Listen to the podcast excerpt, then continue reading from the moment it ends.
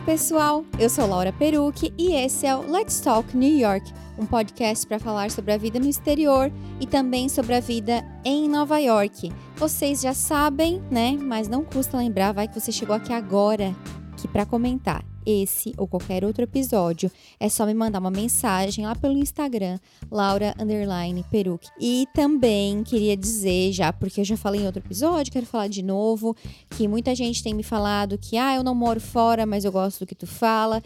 São todos bem-vindos, gente. Esses aqui são os devaneios de uma pessoa que veio morar fora e, consequentemente, está falando de suas experiências morando fora, mas não quer dizer que isso se limite a isso. Morar fora pode ser um estado de espírito. Como vocês já perceberam, porque tivemos essa contribuição rápida aqui, mas muito profunda, o Thiago está aqui de volta. Fala, pessoal. Dá um oi aí, porque olha, tu tem muitos Olá, fãs. pessoal.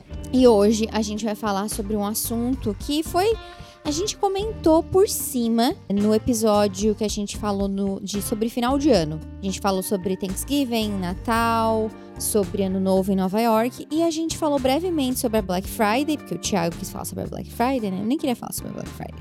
E aí a gente comentou lá sobre. Ele falou mais que Black Friday era uma ilusão e que a gente poderia falar sobre os nossos. Nada melhor que 100% de desconto. A gente comentou que a gente poderia fazer um episódio sobre hábitos de consumo e, honestamente, eu tinha esquecido. E aí teve uma, uma seguidora que eu não lembro o nome dela agora. Ela até comentou: Nossa, façam aquele episódio e tal. Eu, nossa, pois é. Tava aqui com duas pautas para gravar. Tiago foi resolver umas coisas e voltou. Bah, tive uma ideia, vamos gravar sobre isso. Eu, nossa, sim, enfim. A gente vai falar sobre os nossos hábitos de consumo e como os nossos hábitos de consumo, o jeito da gente comprar, da gente consumir as coisas, mudou durante esses seis anos em Nova York. Mas como é pra gente, né, falar sobre isso morando numa cidade como Nova York, que tu dá dois passos na esquina Capital do consumo. e que as coisas estão te chamando para comprar, comprar, comprar, comprar, comprar, né? As coisas são mais acessíveis, digamos assim. Tu tem um poder de compra.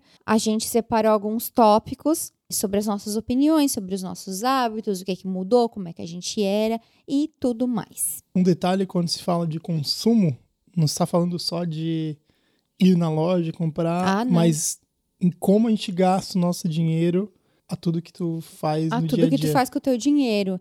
A gente sabe que não é todo mundo que tem as mesmas condições, as condições não são iguais para todo mundo, né? A gente entende isso, também não somos milionários. Eu acho que muitas coisas que a gente vai falar aqui também são das escolhas que tu faz. Talvez tu não tenha a opção se tu só ganha o salário mínimo, e só tem a opção de comprar a cesta básica, isso não vai, se- não vai se aplicar, mas a partir do momento que tu tem a opção de comprar produto A, B ou C, É. e vira uma decisão de, ah, tu vai prezar pela qualidade, pela tua saúde. É. Então, como é que tu otimiza os teus gastos, os teus consumos? É. Como tu gasta o dinheiro? Para começar esse papo, eu lembro até que quando a gente começou a viajar, a gente conseguiu fazer algumas viagens em um ano. A gente fez, eu acho, duas ou três viagens que a gente foi para Buenos Aires, pacotão da CVC, e depois a gente fez uma viagem por conta para Londres e Paris. E acho que depois de uns dois anos aí eu fui para Nova York, é um ano, não sei. E eu lembro que uma colega me sugeriu escrever sobre, ai, como que tu consegue fazer para viajar? Eu nem achei que eu viajava tanto, mas eu lembro que uma das coisas que, que eu que eu falei nesse texto que eu escrevi na época, eu nem morava em Nova York. E eu também já falei em alguns vídeos meus no canal sobre economia.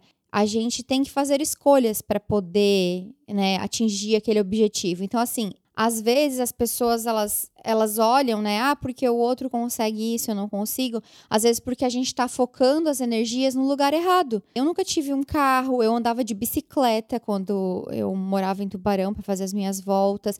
Eu ia de ônibus para casa dos meus pais. Claro, eu sei que isso não é passar trabalho, mas foram escolhas que eu fazia com o meu dinheiro. Tive essa esse exemplo dentro de casa de ter que guardar dinheiro, economizar o dinheiro. Tipo, eu tenho muito orgulho desse mindset que os meus pais sempre me mostraram e nunca fui de família afortunada, milionária, estudei em colégio público, só para vocês entenderem um pouco de como era a minha realidade. Óbvio que foi uma vida confortável, isso não posso nem negar. Mas eu acho que tudo começa a partir das escolhas, do que, que a gente vai fazer com, com o nosso dinheiro. Tenho aquele salário, eu vou escolher comprar a brusinha ou o celular do ano, o carro do ano, ou eu vou guardar para viajar? Um, abrindo parênteses, eu acho que a Natália Arcuri ela, fa ela faz muito bem no canal dela provar que é possível muitas vezes fazer coisas inimagináveis com pouco, né? Cozinha, enfim, vai, vai, vai é, vender vender cueca, calcinha para as amigas, vai fazer não sei o quê e Vai ela prova brigadeiro. que É, talvez o que era impossível é possível, né? é.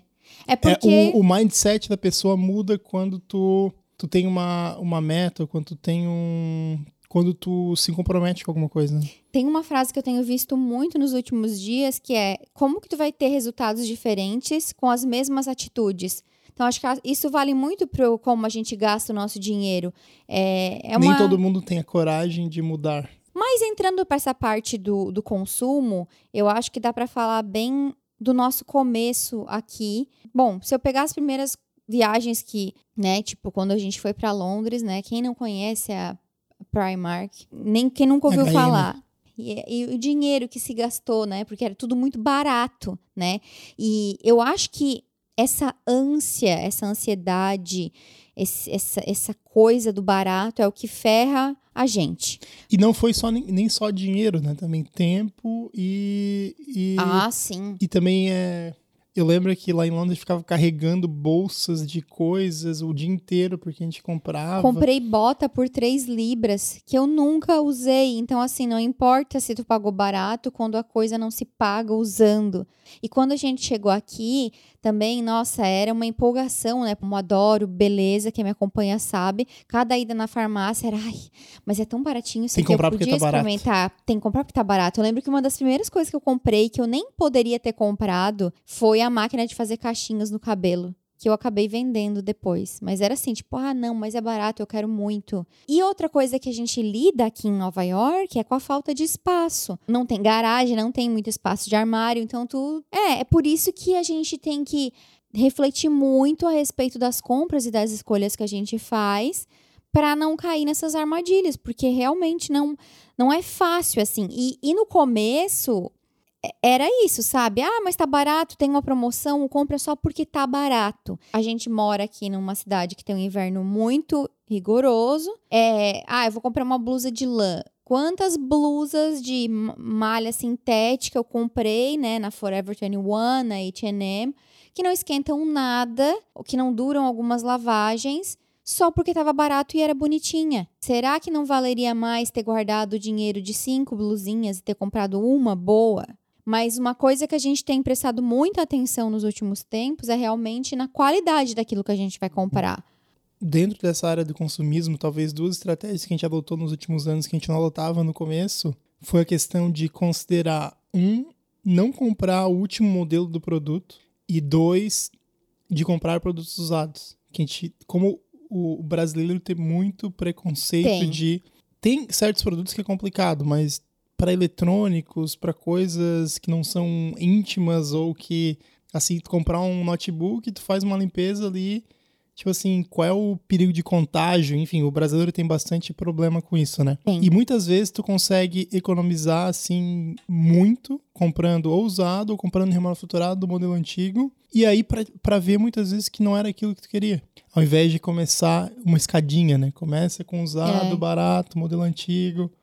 A partir do momento que tu atingir as limitações daquele aparelho, tu vai, tu vai sentir até o momento que tu, tu assim, tu usa todas as funções do, do aparelho que tu precisa da última versão. Mesma coisa para câmera fotográfica, né? Que às vezes tu compra uma melhor câmera que tem, mas tu não sabe usar, tu não sabe regular a luz, ISO, é, ah, disparo. sim, isso é verdade. E aí tu fica, por que tu não pega a câmera mais básica que tem essas funções para te conseguir maximizar elas para depois tu evoluir? Vem aquele FOMO, aquele fear of missing out, por exemplo, no caso da pessoa tá vindo para cá. Ah, não, como eu estou indo para os Estados Unidos e nos Estados Unidos eletrônico é de graça, que não é verdade, eu tenho que aproveitar essa oportunidade para comprar uma câmera ou um computador e a pessoa nem sabe o que, que ela precisa e às vezes bota o dinheiro numa coisa que ela não vai usar. O que, eu, o que eu- um grande perigo que eu vejo hoje em dia, né, com o contato que eu tenho com os meus leitores, é essa é realmente essa, essa coisa de que o fear of Oportunidade única. oportunidade única. O que que eu não posso deixar de comprar nos Estados Unidos? Bom, se tu tá perguntando para uma outra pessoa o que, que tu não pode deixar de comprar, talvez tu não precise. Porque se tu precisa que outra pessoa diga que tu precise, pensa bem nisso. Isso é muito sério, a gente nunca para pra pensar nisso. Mas se tu não pensou em nada que tu precisa, que tu quer, e tu tá perguntando e botando na mão de outra pessoa, o que que tu vai comprar vindo para fora? Por que que tu tem que absolutamente comprar? As pessoas também vêm para cá com aquele mindset do outlet, né? Quantas vezes a gente foi para outlet, Thiago? Foi uma vez em cada outlet para gravar o vídeo pro canal. Então, toda vez que as pessoas me mandam mensagem falando: "Ah, mas tá valendo a pena?" Sendo bem sincera, não sei, porque eu também não tenho a, eu não, eu não tenho a mínima vontade de voltar Tem no vontade outlet. de ir no outlet? Não. Nenhuma. Eu entendo que às vezes, para quem quer comprar muita coisa, pode ser uma boa, sim, não estou criticando. Mas, de novo, eu acho que tem que se perguntar: eu preciso ou eu estou criando a oportunidade?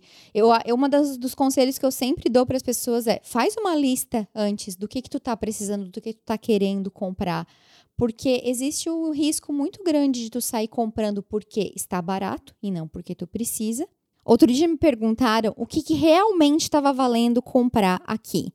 E aí eu respondi com: antes de mais nada, tem que pensar no que realmente tu tá precisando. E se tu ia comprar só porque estava barato, talvez então tu não precise, porque tu só ia comprar se estava barato.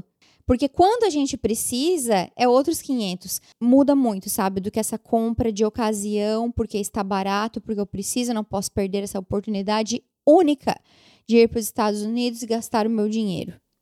Nada como 100% de desconto, né? Uma outra coisa que eu ia falar é que a Black Friday, uma das coisas que ela consegue mais fazer é alimentar o FOMO de todo mundo, né? Que assim, Nossa. ah, se eu não comprar, eu vou perder. E daí só ano que vem para ter esse desconto. Mesmo que, às vezes, a pessoa ou nem conhecia aquela marca. Ah, tá com 50% de desconto. Aquele, naquela ânsia, né? Sim, é uma ansiedade que é gerada. E até vamos falar um pouco sobre esse negócio de Black Friday, porque muita gente quer vir para cá na Black Friday. E eu acho, honestamente, que a Black Friday é quase que uma ilusão, porque muitas coisas que ficam com um bom preço são coisas que geralmente o turista não vai levar embora. Por exemplo, uma televisão. Ninguém vai viajar para o Brasil com uma, com uma televisão. Dá pra levar. Não, dá pra, óbvio que dá pra levar. Ninguém vem pra cá pra comprar uma televisão. Eu sei que a maioria das coisas que as pessoas querem comprar é roupa, calçado, acessório, né, como bolsas e alguns eletrônicos menores. Celular e computador. Talvez alguns, alguns eletrodomésticos, tipo assim, comprar uma batedeira da KitchenAid, fica com um bom desconto numa Black Friday. Não, talvez aquele modelo que tu quer. Se tu tiver com a tua cabeça mais aberta para as opções, né? Se tu tiver com com um leque de opções mais aberto, talvez fique mais fácil aproveitar a Black Friday. Mas se a questão é roupa, calçado, eu não acho que seja imperdível. Tem promoção. Qual- qualquer loja que tu entrar hoje tem uma área de promoção. Então eu não acho que Black Friday seja algo imperdível. Que ai, vale marcar minha viagem? Não sei. Mas no fim, tipo, muitas coisas que as pessoas almejam como um iPhone, Apple não entra na Black Friday. E outra coisa, a gente acaba comprando porque tem que comprar, porque tá barato, não faz pesquisa direito, acaba sendo na- naquela ânsia, acaba meio que que vomitando dinheiro ali em cima pra comprar um é, negócio. aquela ansiedade, né? Pe- Para pra pensar como que tu fica na hora de, de, de comprar de uma não é uma promoção. compra gostosa, não, Não é é uma uma compra compra gostosa. bem pensada. Porque- Na grande maioria das vezes. Porque é uma compra de. É uma oportunidade única, entre aspas, né? Que tu fica pensando que tu não pode perder uma coisa que tu nem sabia que tu queria. Então, se eu fosse resumir isso, uma coisa, uma, uma coisa que eu adicionar aqui, eu li um livro chamado Essencialismo, acho que é em português, e ele resume bem, tem uma parte que ele fala da diferença do não essencialista e do essencialista, né? O não essencialista, quer dizer, o consumista, ele pensa, eu tenho que. O essencialista, ele pensa, eu escolho fazer isso, ao invés de fazer isso. O não essencialista, ou consumista, pensa, tudo é importante. O, essencialista pensa, algumas só algumas coisas são importantes. O não essencialista, o consumista pensa, como eu posso é, conseguir é, comprar tudo? Enquanto o essencialista pensa, quais são os trade-offs, quais são as, vamos dizer assim, as opções que eu tenho, quais são, o que, que eu tenho que trocar por o quê? Tipo assim, ah, se eu vou comprar um produto talvez de alta qualidade, talvez eu compre usado, porque eu não ligo tanto para isso. Se eu for comprar porque eu quero experimentar, talvez eu compre um, sei lá, um remanufaturado. Enquanto a preocupação do consumista é eu quero tudo. Eu quero, não posso perder nada. Enquanto o essencialista é assim, tá, o que, que é importante para mim? O que que, o que que eu, o, o que que eu tô buscando? A mesma coisa do quando tudo é aquela frase, né? Quando tudo é prioridade, nada é prioridade. Eu acrescentaria, bem para resumir isso que tu falou, é o seguinte: minha mãe sempre falava isso. Eu posso passar sem isso. Falando um pouco sobre essa coisa do, dos, dos hábitos de consumo, vale assim para tudo que a gente que a gente começou a comprar aqui, até mesmo os móveis da nossa casa. É, as primeiras, muitas das coisas que a gente comprou, a gente comprou tipo o mais baratinho que tinha. A gente nem tem mais porque se desmanchou. Tem, aí tem duas coisas que entram, né? A questão do custo-benefício, né? Tipo assim, o barato saiu caro, porque quanto tempo durou? Né? Será que vale mais uma cômoda de 100 dólares que vai durar dois anos ou uma cômoda de 500 dólares que vai durar 10 anos? E além disso tudo, né? Além. O, o que, que a gente está fazendo com as coisas que a gente consome? Seja roupa, seja calçado, seja móveis. Se acabam assim, se acabam a vida útil. A gente está ainda gerando lixo. Tem um exemplo bem, bem claro de uma coisa que a gente mudou faz algumas semanas e que é lixo. A gente tinha é, três lixeiras, que era a, a, mais barata que a gente achou.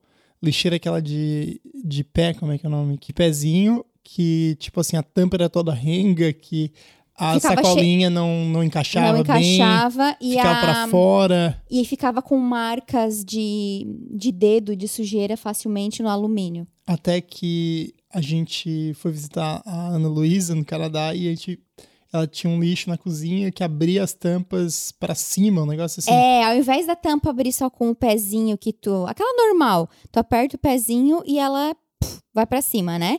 Essa abre é, em duas, a tampa é dividida em abre duas, abre pelo meio, abre de sésamo. Parece, gente, é ridículo, né? Mas assim, ó, a gente comprou, para quem tiver interessado, daquela marca chamada Simple Human, que tem várias coisas que são soluções para casa que assim, ó, até tu não trocar, tu não sabe a diferença que faz na vida. E o quanto de lixo que cabe. Antes a gente tava toda a vida trocando a sacolinha do lixo. Porque a, a sacolinha que a gente botava, ela ficava só ocupava metade do lixo. Não nada. Não, gente, e outra coisa é sério, é assim, a maciez do, do pedal. não acredito nisso. e ele, ele não desce com tudo. Tipo assim, não. assim, ele ah, tem uma não molinha, abre bruscamente, ela, ela abre ela, com uma leveza, uma delicadeza. E ela desce devagar. É o exemplo do, da, do, da cômoda que tu deu, só que talvez se a gente fosse comprar, é, sei lá, o lixeiro da coisa, 35 dólares. Lixeiro do Walmart ou da Target, talvez seja 10, 15. É. E talvez a durabilidade, não sei se a durabilidade é muito diferente, mas assim, o, o prazer que te dá a eficiência do Aí, uso é muito. Eu acho que não é nem o prazer. O prazer vem pela eficiência. Entendeu? Sim. Tu sente o prazer porque tu não tá se incomodando. Quantas vezes caiu o lixo fora desse novo? Nunca. O outro a gente sempre via botar um lixo, é de lixo orgânico que a gente tá falando. Aí botar aquela comida daí porque a tampa escapou e cai. Nossa Senhora do céu. Sério, gente, vocês estão vendo que foi o meu marido que está aqui fazendo jus ao, à lixeira. Ele que está fazendo assim o ódio à lixeira. E nos primeiros dias eu ficava assim, nossa, essa lixeira mesmo, porque tu não queria muito, né? Sim, não, não queria. Assim, eu é, era bem cético. Bem disso. cético. E outras coisas também que outro dia até falei nos meus stories sobre isso e falei da lixeira. Como na real a gente subestima os básicos, tanto os básicos da casa, no caso da lixeira, como o básico em roupa. Uhum. Né? Então, assim, legging de academia. Agora eu sou uma pessoa que vou muito pra academia. Eu tava indo pra academia com a legging que eu comprei. Onde? Na Forever 21. Quer gostar de ir na academia? Eu acho que a primeira coisa é tu gostar de tudo que tu tá vendo no espelho. Porque as aulas são olhando pro espelho. Eu acho que tu tem que se gostar. Eu acho que roupa de academia não tem que ser trapo. É, eu lembro pijama, da pijama, não, camisa de partido político. Lembra quando tinha camisa dos candidatos políticos? Ou sim. camisa de camiseta de propaganda e aquela legging mais fuleira.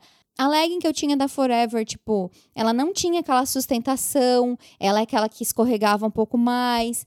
poxa, sabe? Até que uma amiga tinha me dado uma legging de outra marca, eu tinha experimentado, só que eu não tinha gostado muito da estampa.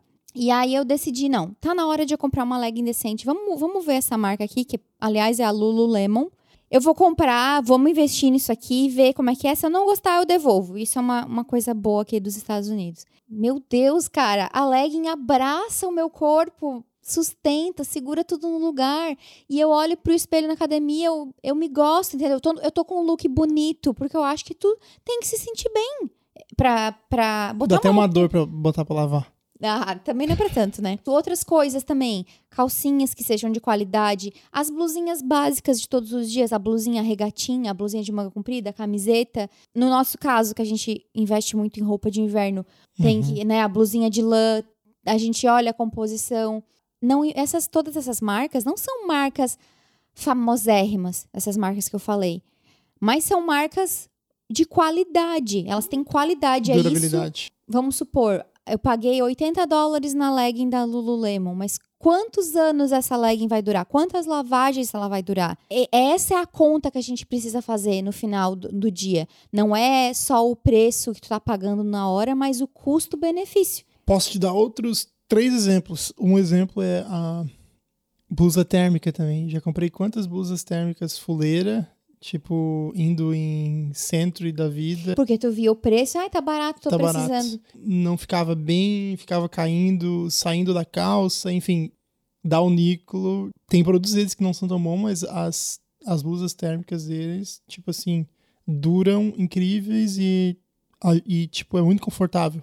Outro exemplo foi que em 2014, eu acho, tu foi no Walmart uma vez e tu trouxe pra mim três é, camisas. No Walmart? Tem certeza? camisas para trabalho. As camisas eram é, xadrez. Não sei se Ah. tu lembra das camisas de xadrez? Vagamente. Só que ela tava muito barata, mas ela, assim, extremamente desconfortável e extremamente Não vestia bem. não vestia bem. E outro exemplo é o de hoje, que a gente tá arrumando a mudança, que a gente tá com várias caixas aqui. E que na última mudança que a gente fez, a gente comprou na Amazon as caixas de papelão, é, du- durex, não, como é que é o nome? Fita. Fita. fita adesiva e tudo mais, e aí usou as, sei lá, 10, 20 caixas, Que depois 10, jogou, 20 caixas, rapaz, fez mais de 30. jogou no lixo tudo depois. E aí a Laura achou um serviço que tem caixas reforçadas de, de plástico, não sei se é.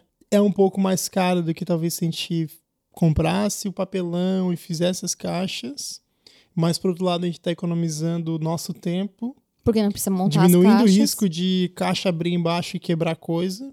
E outra também é incentivando os bem, o, como é que diz assim, o reuso de, de produtos, né? Exatamente, a gente não tá gerando, gerando lixo desnecessário com a nossa mudança. Antes de começar a gravar, eu falei assim pro Thiago: é, não é sempre, não, não é E sempre não é para todo mundo. e não são todas as em todas pessoas as partes da, todas as que têm a escolha, mas eu acho assim, ó, quando tem, tu tem condições de fazer a escolha, eu acho que tu tem meio que uma obrigação de pensar na consequência dos teus atos. Então, assim, poxa, se eu posso pagar esse tanto a mais, né? Se não vai me fazer falta pagar um pouco a mais para ter as caixas de plástico, né? Consequentemente, não gerar todo esse lixo, eu acho que é minha obrigação, assim, sabe? É o Sim, nosso e- dever como, como cidadão. Uma coisa, às vezes, assim, tá, uma pessoa não tem condições, mas outra pessoa é assim, não, eu quero assobiar, chupar, chupar cana e, por exemplo, assim, ah, eu não vou abrir mão do meu iPhone novo, não vou abrir mão do meu carro novo, não vou abrir mão do, É.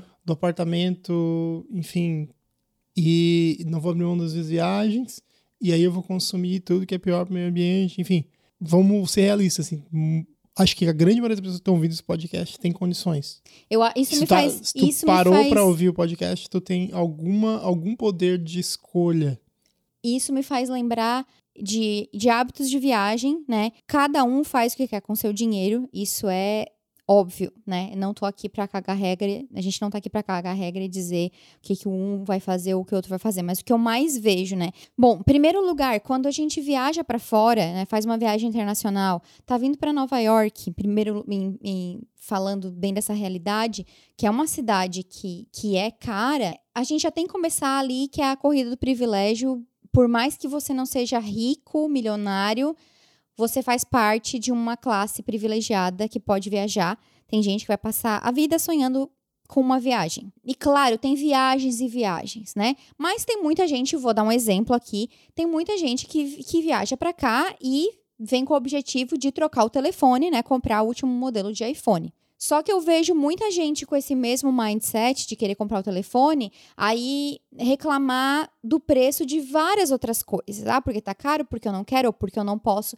Então, assim, às vezes não é porque tu não pode, é porque tu tá fazendo uma escolha. Então, quando a gente viaja também, toda, tudo que a gente faz, que a gente compra, ou que a gente deixa de comprar, ou que a gente deixa de fazer, são escolhas. Porque precisar, ninguém precisa do último iPhone tu não precisa necessariamente, não é uma necessidade, né? Então, a partir do momento que a gente escolhe gastar aquele montante no telefone ou na bolsa, ou no sapato, ou na brusinha, né? A gente tá gastando esse dinheiro de, e que poderia ser gasto num restaurante ou numa experiência ou enfim, qualquer outra coisa. Então, muitas o, o, meu ponto aqui é que muitas das vezes que as pessoas elas reclamam, não é porque elas não têm, é porque elas fizeram uma escolha. Só para só que a gente precisa ter mais consciência de que são escolhas. Cada um, como eu falei, gasta o dinheiro onde quiser, mas temos que ter consciência que a gente faz escolhas durante a nossa vida, a nossa viagem, todos os dias são escolhas. Então, a gente não pode colocar nesse lugar, se colocar nesse lugar de que, ah, eu não posso. Uma escolha é uma ação, não é uma coisa. Falando de, de mim e do Tiago, uma coisa que a gente adquiriu mais aqui é esse, a gente gosta muito de comer. a gente gosta muito de sair para comer, de sair para jantar, de sair para almoçar. É, e quando a gente viaja para um outro lugar, até mesmo para o Brasil, uma das coisas que a gente mais valoriza quando viaja é comida, né? É em um restaurante legal, não necessariamente no mais caro. E eu acho que a gastronomia faz parte da, da experiência que tu vive no lugar. E tu pode viver isso, não precisa ir no restaurante mais caro para te viver isso. Uma coisa que a gente chegou à conclusão, inclusive, falando sobre, sobre restaurantes e tudo mais, é que a gente não deveria ir num restaurante para matar a fome. E agora as pessoas devem estar pensando que a gente é louco, né, de falar isso. Sim, sim, sim. Então, assim, quando a gente chegou aqui em Nova York, por muitos anos era assim, é, Claro que não todo dia, mas assim, ah, é, vamos supor. A gente sai pra sábado, comer final de semana. Sábado, meio-dia, é, os dois estavam trabalhando, não fizemos planejamento nenhum, não sabíamos o que queriam comer. Ah, temos que sair para comer.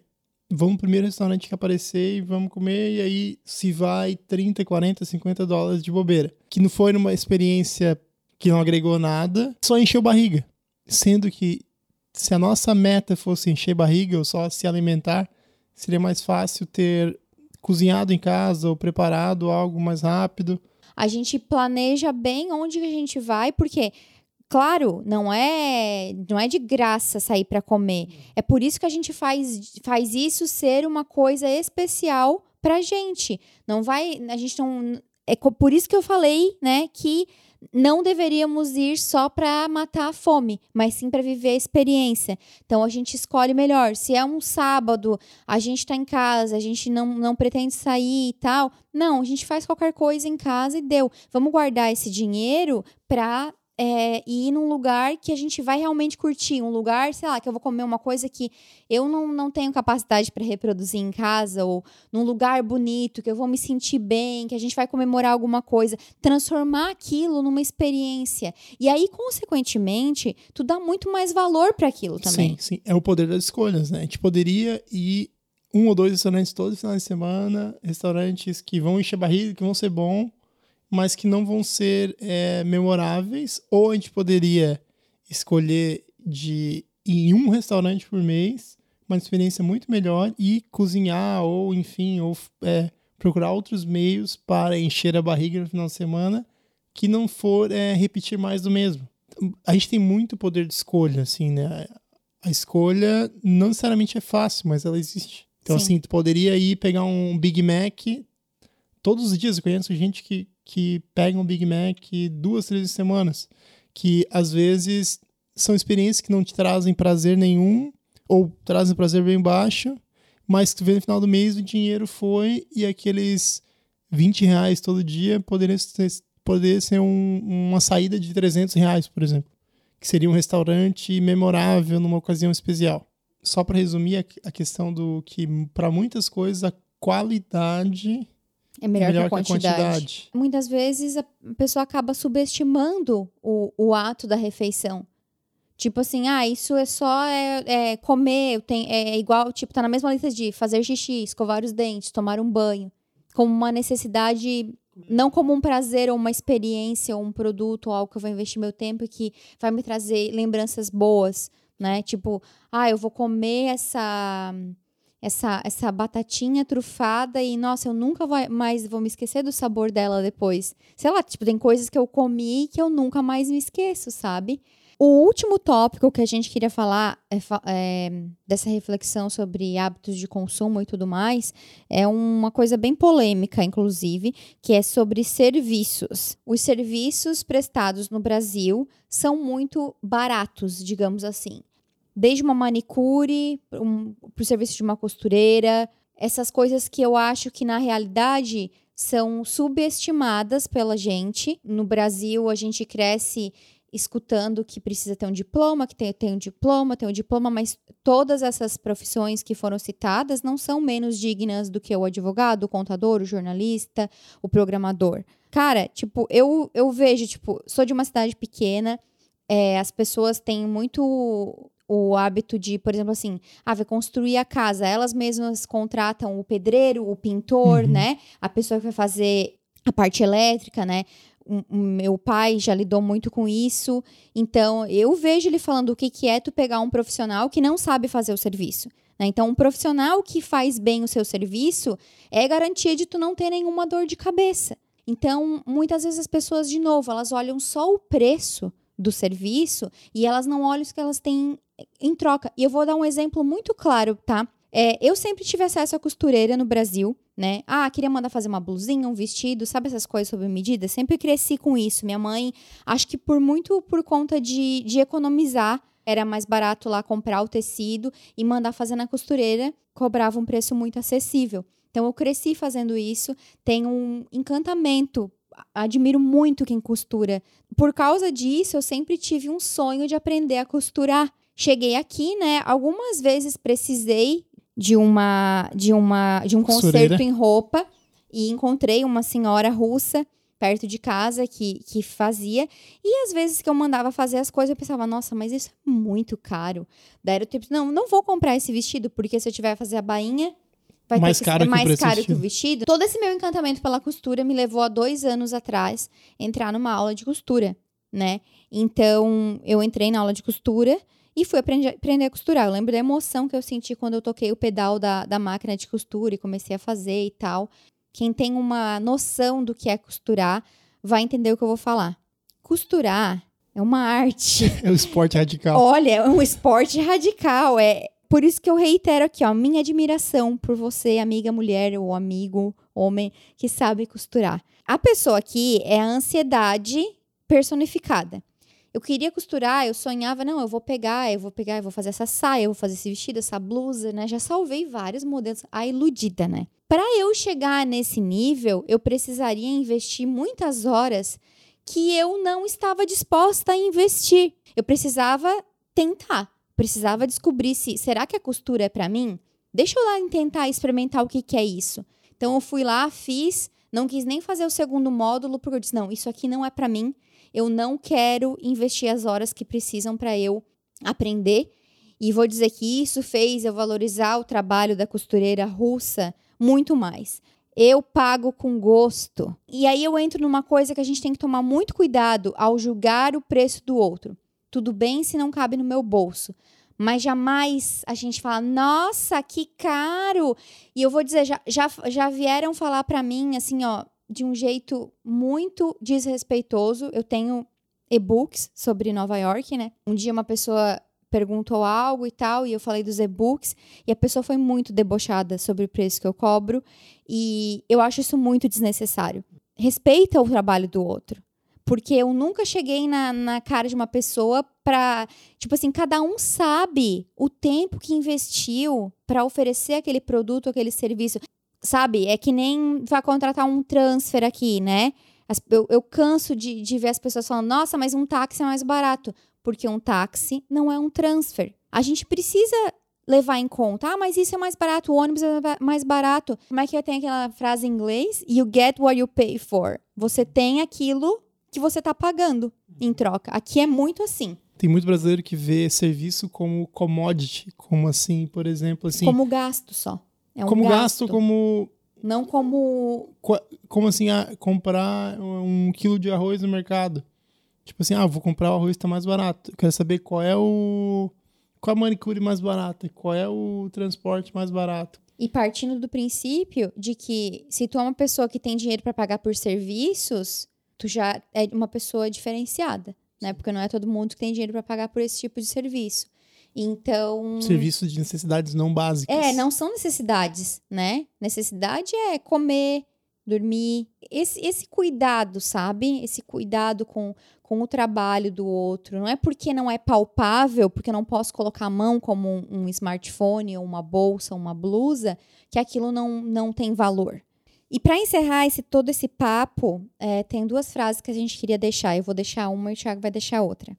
Uma que me marcou muito foi um dia que ele estava assistindo uma palestra do. Como é que é o nome dele? Rami? Ramit Sethi. Ele estava dando uma palestra e ele estava falando sobre esse negócio de gastar o dinheiro e tal. E ele falou algo que no passado ele ele passava no, no avião, né, pela primeira classe, pela classe executiva e pensava: "Ah, por que que essas, por que que esses babacas estão pagando a mais para viajar, sendo que eu tô pagando um quinto do preço deles?" E aí ele falou assim: "Ao invés de criticar, por que não tentar entender o que leva a pessoa a fazer aquela escolha?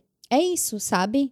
E pode ser que tu chegue à conclusão de que não é pra ti, né? E, e, claro, às vezes não tá ao nosso alcance mo- monetário, né? Da gente entender as coisas, né? Vou dizer, se eu tivesse dinheiro, com certeza que ia querer viajar na classe, na, na primeira classe. Sim, e uma outra frase do livro Essencialismo que eu queria deixar aqui uma tradução. Então ela fala que é o seguinte: os essencialistas eles veem as escolhas, as opções como tem na vida como uma parte inerente da vida, não como uma parte inerente e negativa da vida. Ao invés de, de perguntar, no caso, né, ao invés de os essencialistas se perguntarem o que eu tenho que existir, ou o que eu deixo de fazer, o que eu não, o que eu deixo de levar, eles se perguntam no que, que eu quero crescer, o que, que eu quero otimizar. O impacto dessa, dessa, desse mindset, dessa mudança de pensamento, ela é gigante. E como a gente falou no episódio, é o poder das escolhas, o poder das ações. A partir do momento que tu sabe o que, que tu tá querendo otimizar, qual é a tua prioridade número um, tu consegue ter uma escolha muito mais inteligente do que quando tu vai com o mindset de eu quero tudo, eu preciso comprar, senão eu vou perder, a questão do FOMO. Então, essa questão do, do essencialista é nada mais do que pensar que tudo na vida é uma escolha, que existem razões e preços e qualidade em diferentes aspectos e que talvez tu como, como pessoa tu tenha que saber o que é importante para ti para daí sim conseguir saber o que é inteligente ou não. Bom, depois dessa, desse fechamento maravilhoso, não tem mais o que falar, né? A gente espera muito que vocês tenham gostado desse episódio, das reflexões que a gente trouxe aqui. Eu acho que esse é um assunto muito importante, principalmente na fase que o mundo se encontra agora. Eu e Tiago não somos os, os seres humanos Não perfeitos somos essencialismos, que não temos somos todos os frugals. hábitos de consumo perfeitos. Estamos aprendendo. Estamos aprendendo e melhorando e compartilhamos um pouco dessas coisas com vocês. Sim, a gente tem hoje. muito a aprender ainda. Com e... certeza. Mas assim, o que eu quero deixar é que é uma discussão bem filosófica e profunda e que nos últimos anos fez a gente mudar de atitude em relação a vários, em vários aspectos da vida. A gente se fala no próximo episódio. Tchau! Não terceirize suas decisões. Tchau.